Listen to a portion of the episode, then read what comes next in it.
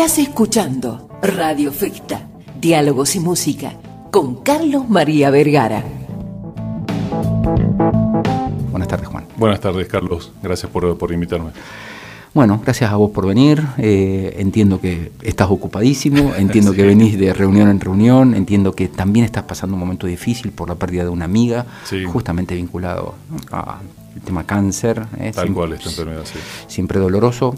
Eh, y bueno, contanos un poco de, tu vida, porque te observo, Juan, primero, digamos, esta, esta cuestión, por así decirlo, el mandato de, ser profesional, de estudiar, de recibirte, sos arquitecto. Soy arquitecto. Eh, trabajas muy bien, con cosas muy lindas, pero también tenés una faceta actoral, ¿eh? que se despertó una pasión ya de adulto. Bueno, ¿de qué se trata todo esto? Bueno, eh, yo siempre quise ser arquitecto desde chico, siempre fue también como mi, vocación también, pero el, nosotros le decimos el ojo del arquitecto. Cuando ves una película, cuando ves una obra de teatro, estás viendo si la simetría de la cámara, si dónde puso la cámara el director, cómo actúan, y siempre me interesó la actuación. Entonces siempre hice mi profesión como arquitecto, eh, pasé por diferentes ramas, trabajé para la parte pública, eh, la parte privada también, ahora trabajo solo la parte privada, haciendo proyectos y direcciones de obra, pero el bichito de la actuación siempre estuvo, pero como espectador, y siempre como que decía, algún día haré y ese día siempre pasa. Y con estas cosas como lo que pasó ayer con esta amiga te das cuenta que la vida es hoy.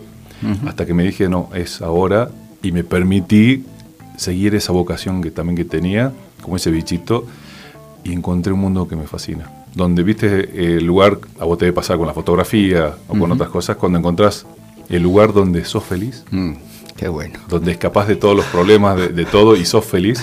Qué bueno. Y me encanta interpretar eh, a otras personas, dejar de pensar como Juan y pensar, no sé, por ejemplo, como el doctor Antonio en la obra este Artificio de Casamiento, y ser otra persona, porque el doctor Antonio no es Juan, eh, es otra, con otro tipo de impronta, con otro tipo de gestos, con otro, y la verdad es fascinante, me encanta. Normalmente cuando, cuando invito eh, a mis eh, invitados, valga la redundancia, les pregunto cómo quieren que los presente, ¿no? Porque, bueno, todas las personas tenemos por ahí nuestro título, por ahí nuestro eh, lo que más nos gusta mostrar públicamente. Y Juan me dijo inmediatamente, mira, yo soy arquitecto, este, me gusta, me encanta lo que hago, lo hago con todo el amor posible, pero soy un apasionado, estoy poseído por la actuación, así que quiero que me presentes como arquitecto y actor. Creo que eso, digamos, no, es que sos arquitecto y que en los tiempos libres, o sea, ya te definís como arquitecto y actor, es, es un combo, es un todo. Sí, porque primero empecé con clases de actuación y todo, hasta que se dio de hacer obras de teatro. Y ya estuve en tres, entonces ya uno quiere ya te sentís. Ya, te, sentís. y de hecho nos dicen, te tenés que sentir también para, para, para hacerlo. Entonces, Tenés que creértela. creértela, tal cual. De todas maneras, los títulos, eh, los títulos es algo que uno estudió, lo que sea, pero no nos define. Yo siempre digo, si me pregunta qué soy, ah, soy arquitecto, pero en realidad me gusta decir hago arquitectura, porque el título no, no nos define.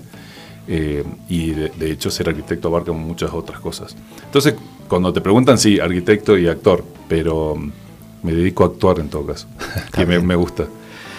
Juan, cuando yo empecé con la fotografía, eh, me inspiré, digamos, en los, en los, grandes maestros de la fotografía, eh, Cartier-Bresson, Capa, bueno, puedo, puedo, tirar una lista de 30 que, que me encantan lo que hacen, lo que hicieron, pero cuando tuve que empezar a vivir de la foto, eh, me di cuenta de que, bueno, la cosa cambiaba, ¿no? Me imagino qué pasó en tu mente, en tu vida, cuando eh, estudiaste en la universidad a Calatrava, a Peli, a tantos otros, y de pronto te encontraste con, este dilema ¿no? cotidiano que son las obras, que son los clientes, los albañiles, los corralones, el, ripio, el canaletero, todas las cosas eh, que, van de, la mano y que nadie te cuenta en el momento que uno sueña una profesión. ¿Cómo, cómo te amigaste si es que te pudiste amigar con esta dicotomía? Sí, es, es un poco difícil eh, separar un poco lo que es la vocación, la, ver revistas de arquitectura o proyectar en la facultad y después salir a la vida real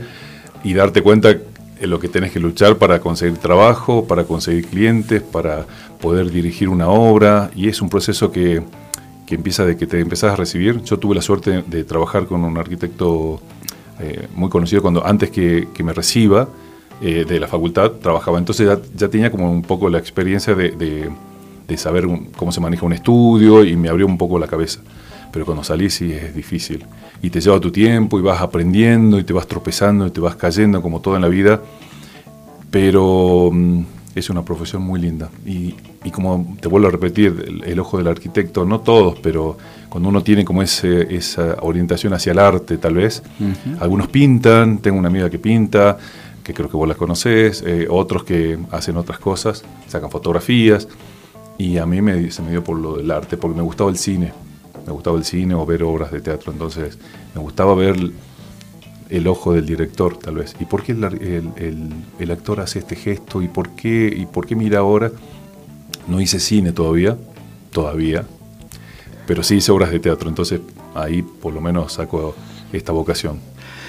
Fíjense que le voy haciendo a Juan dos preguntas vinculadas a la arquitectura, a los títulos, a lo que él estudió y en el medio de la charla Juan me va llevando así sin que nos demos cuenta. Me acabo de dar cuenta también, sí, sí, me acabo de dar cuenta él, también. Él empieza desde la arquitectura y termina en la actuación. ¿eh? Yo creo que, bueno, yo no soy psicólogo, ¿no? Pero es como, es, o sea, es digno de, de, analizarte este, en el buen sentido de la palabra, por supuesto. No, obvio. Este, porque se nota que, que, bueno, que respiras la cuestión de la actuación y que, que sos feliz con eso. ¿no? Me parece que las personas, eh, en el último, mi viejo me decía, no te voy a perdonar que no seas feliz. Sé lo que puedas, lo que quieras hacer, pero lo que es verdaderamente eh, imperdonable en la vida es, eh, es no estar en este camino de la búsqueda de una estabilidad emocional, espiritual y felicidad. Contame de Artificio Casamiento, por favor. Este, me parece que fue la gran obra, que es tu gran obra, o que es por lo menos una de las más importantes. Sí, es una gran obra porque es el cuarto año ya que está. Eh, yo no estuve en los primeros dos, que fue antes de, la pandemia. Yo me sumé eh, en este año y el año pasado. Eh, ya había hecho otra obra y me llamaron porque se había ido un actor para hacer este papel. Porque a veces no, no puedes, si uno se lo propone, puede hacer de todo, pero a veces el physique du rol o o las características o lo que sea te da como para tal personaje. Y, yo daba, creo, y me considero que daba para este personaje. ¿Qué es, esa terminología que acabas de utilizar? Es como el physique du rôle, es como eh, una palabra francesa que se refiere a, al perfil. Al perfil. Que viste, a veces te llaman para un casting en una película o inclusive hasta una entrevista de trabajo.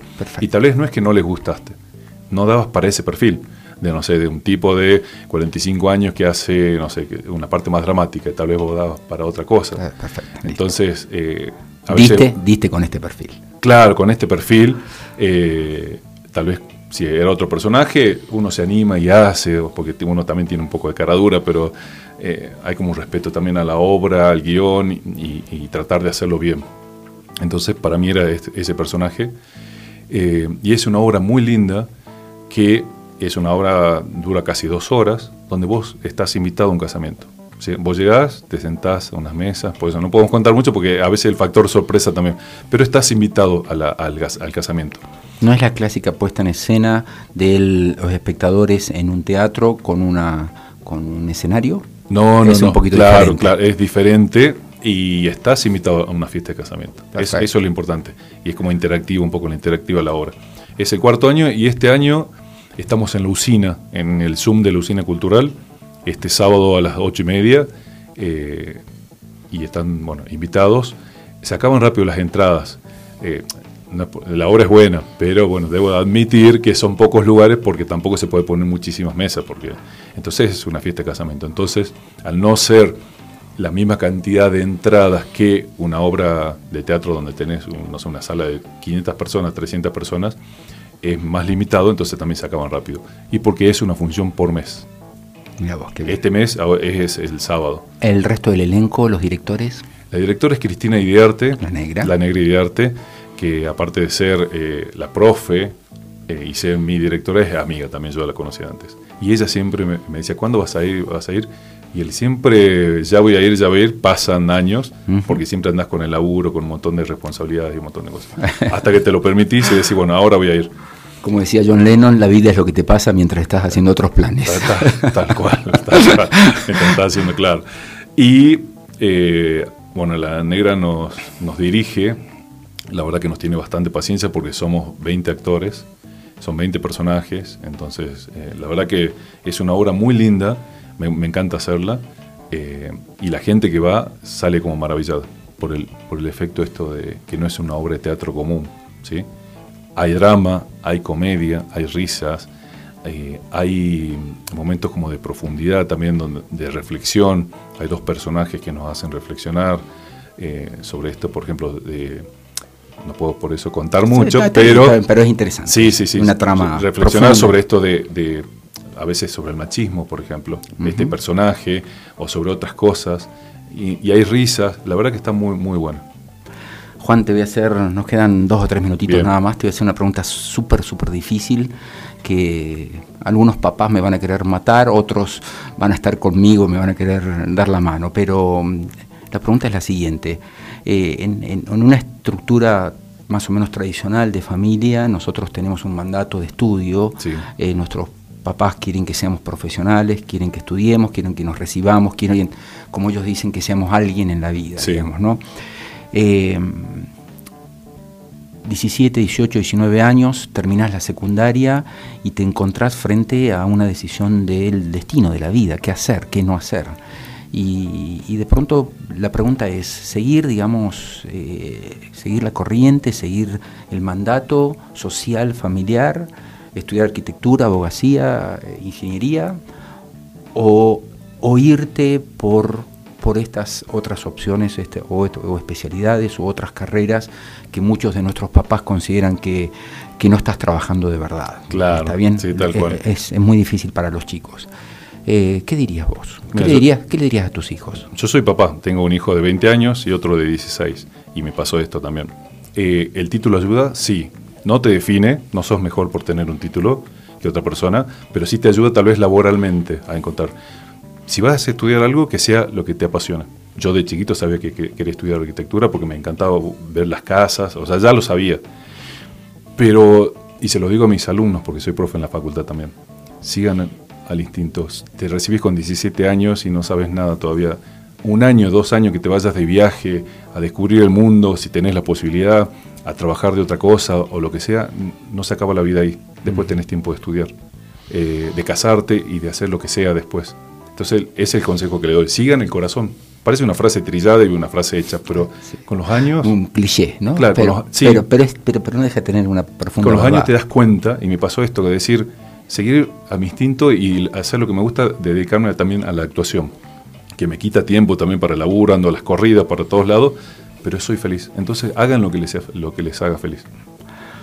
Gracias, Juan. No, gracias a vos por invitarme y buenas, buenas tardes a todos.